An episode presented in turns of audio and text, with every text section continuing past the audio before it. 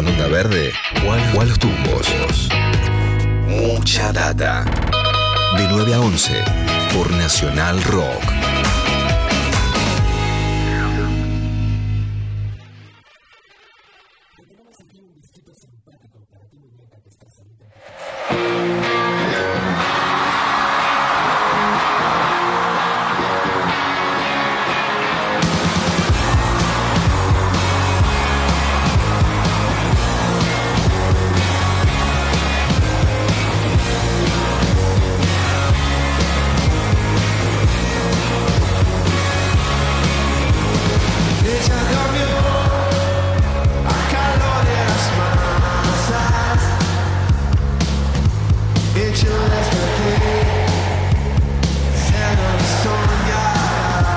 18 minutos para las 10 de la mañana.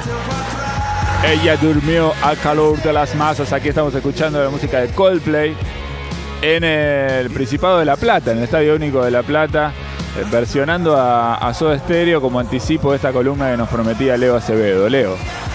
Sí, así es, en el Principado de la Plata, este, a pesar de que el disco se llama En Vivo en Buenos Aires, algo que enojó a algunos este, ciudadanos platenses. Yo estoy muy ofendido. por- ¿Cómo? Estoy muy ofendido. yo. Es que Pero es la provincia de Buenos Aires, ¿no? Claro, a Axel eso iba.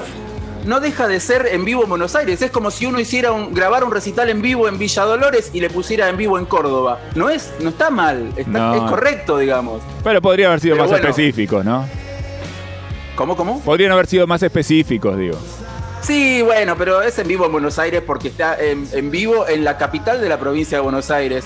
Este, y sí, se trata de, de- de un disco que fue publicado, digamos. Muchas veces sucede que los artistas extranjeros este, no solo se ponen la camiseta de la selección en un gesto demagógico para con el público local, sino que también a veces mechan, este, aunque más no sea un fragmento de algún clásico del rock argentino o de alguna canción este, argentina en, sus recitales en vivo, pero no pasa de ahí, digamos, no pasa más de un gesto para el público. En, en cambio, en el caso de Coldplay, directamente incluyeron en el disco en vivo en Buenos Aires una versión de, de música ligera de Soda Stereo.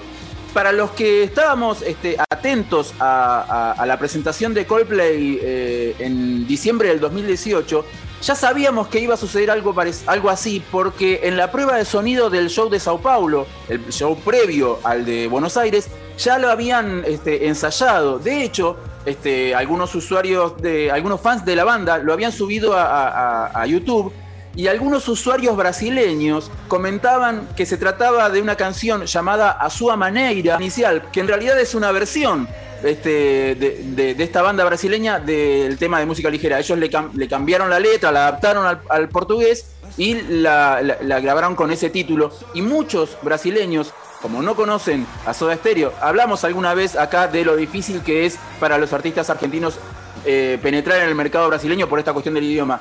Entonces, muchos este, fans de Coldplay brasileños conocían esa canción como una canción de una banda brasileña y comentaban, uh, Coldplay está haciendo un cover de A Sua Maneira de Capital Inicial. En realidad era este, de música ligera de Soda Stereo. El álbum fue grabado en vivo el 15 de noviembre en, La Plata y fue publicado el- en diciembre del 2018. Eso, eso, ahí estaba mi confusión. En realidad, esto fue en noviembre del 2017. Y además de, de- incluir esta versión de música ligera, los Coldplay dieron un pasito más y, compusieron una canción que se llama Amor Argentina, una especie de, de falso tango bastante, bastante eh, pedorro, por decirlo así. Con grabar la versión de música ligera alcanzaba y estaba todo bien. De hecho, este, eh, Chris Martin, vos recién, recién comentabas el, acento así que tenía Chris Martin a la hora de cantar en castellano. No solo se cantó toda la canción en castellano, era un castellano bastante aceptable, digámoslo, porque se entiende toda la letra, sino que además, sobre el final, en el arranque de música ligera tiene un final y después un nuevo final, un cierre to- total de la canción, él cierra la canción con un gracias totales, de la misma manera que lo hiciera Gustavo Cerati allá en el último concierto en el año 97. Si quieren, pasamos ahora a otra versión de un clásico del rock argentino por una banda alemana.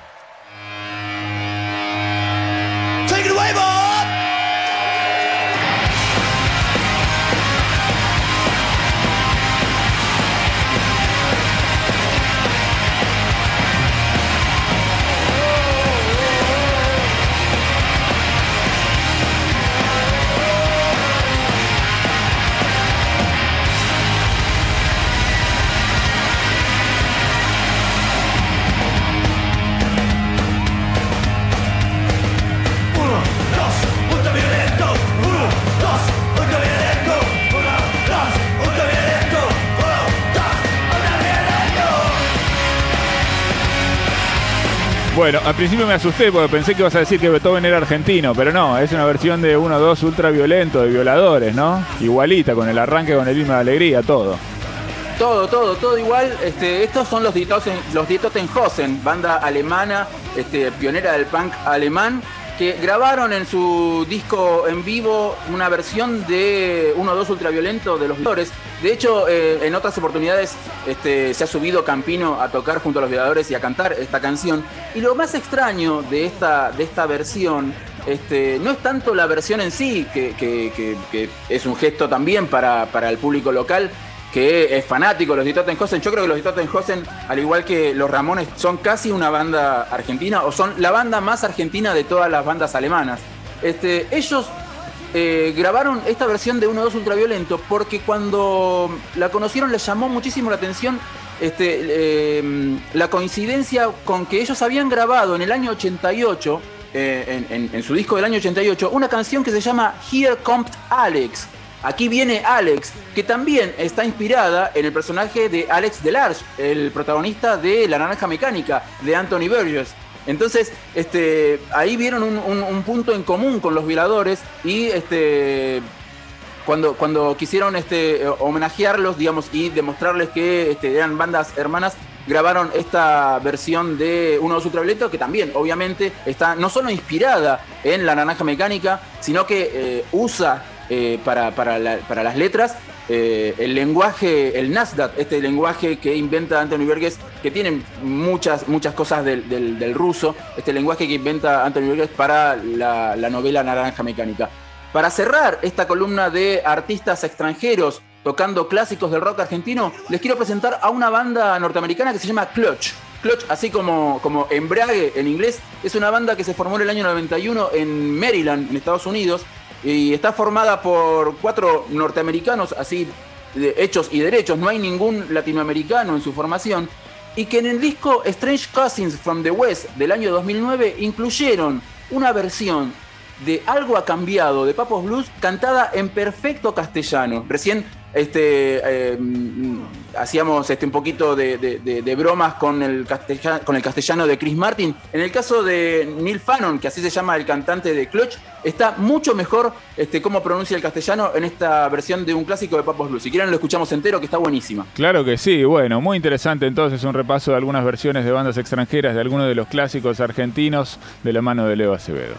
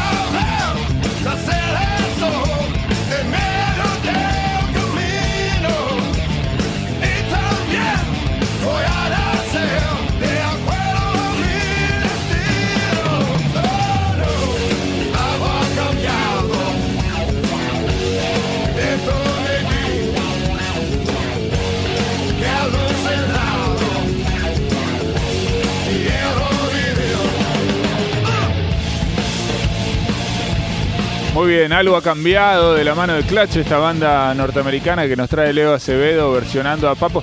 Hay algo, ¿sabes? Que estaba pensando mientras lo escuchaba. Es verdad que el castellano es muy bueno, pero hay algo que, que tiene que ver con eso que los tangueros a veces mencionan como la mugre. ¿Viste? Algo que es una cosa muy característica del tanguero porteño, del bandoneonista porteño, del músico porteño que interpreta tango que a veces las orquestas japonesas no logran, no llegan a, a- a percibir, a tocar. Hay algo de esa mugre que falta, ¿no? Esa es mi sensación por lo menos. ¿Vos lo sentís así? Sí, sí, pero eso supongo que lo sentimos nosotros que estamos acostumbrados a escuchar la versión de- del Carpo, ¿no? Que si hablamos de Mugre, Papo primero, primero que todos. Este, no tenemos ni idea de cómo llegó la obra de Papos Blues a Maryland este, y cómo es que se les ocurrió a los Clutch este, grabar esta versión. Sí es cierto que cuando uno escucha a las bandas de Stoner Rock, bandas este, entre las que se encuentra Clutch, eh, siente que Papos Blues lo hizo antes, este, unos 30 años, con, con unos 30 años de ventaja, pero no Era tenemos... muy amigo, era muy amigo de B.B. King el Carpo, ¿eh? En una de esas, Eh. ¿no? la instalación Sí. Hola, ¿qué tal? Hola Sí. Flora, bienvenida. ¿qué tal? Hola Flora. Sí, me Este, enganché. Sí, sí, sí. Sí, pero, pero una cosa es el blues y otra cosa es la escena este, de- del stoner rock, que son cosas, mm, supongo yo, bastante diferentes. También es cierto que existe un, un- gran coleccionismo de- del rock argentino en, en- el resto del mundo, so- sobre todo en Japón, ya que recién este, Babenco mencionaba las orquestas de tango japonesas. Es cierto que, hay muchos coleccionistas en, en- el mundo que están muy interesados en el rock argentino de los primeros años.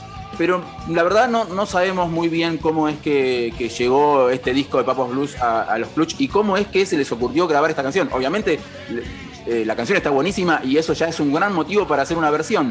Pero ¿por qué cantarla en, castellano? ¿Por qué tomarse el trabajo de buscar la letra y cantarla en castellano? No lo sabemos. Muy bien, bueno, por, ahí fue un chiste y quedó. No se sabe, ¿viste? Esas cosas a veces tienen historias mucho más sencillas de lo que, de lo que uno espera. ¿Cómo, sí. cómo- cómo lo habrá recibido el público de la banda este, allá en el año 2009? ¿Cómo- De repente uno compra un disco de Clutch y aparece un tema de, de Papos Blues cantado en castellano. Rarísimo debe haber sido ese momento. Seguro que sí, pero bueno, una excentricidad, ¿no? Una excentricidad acá de, lo- de los Clutch en el repaso de algunas de las bandas eh, extranjeras versionando algunos de los clásicos de la historia del rock de la Argentina de la mano de Leo Acevedo. ¿Hace mucho que esperás? Mucha data. De 9 a 11, Rock por Nacional Rock.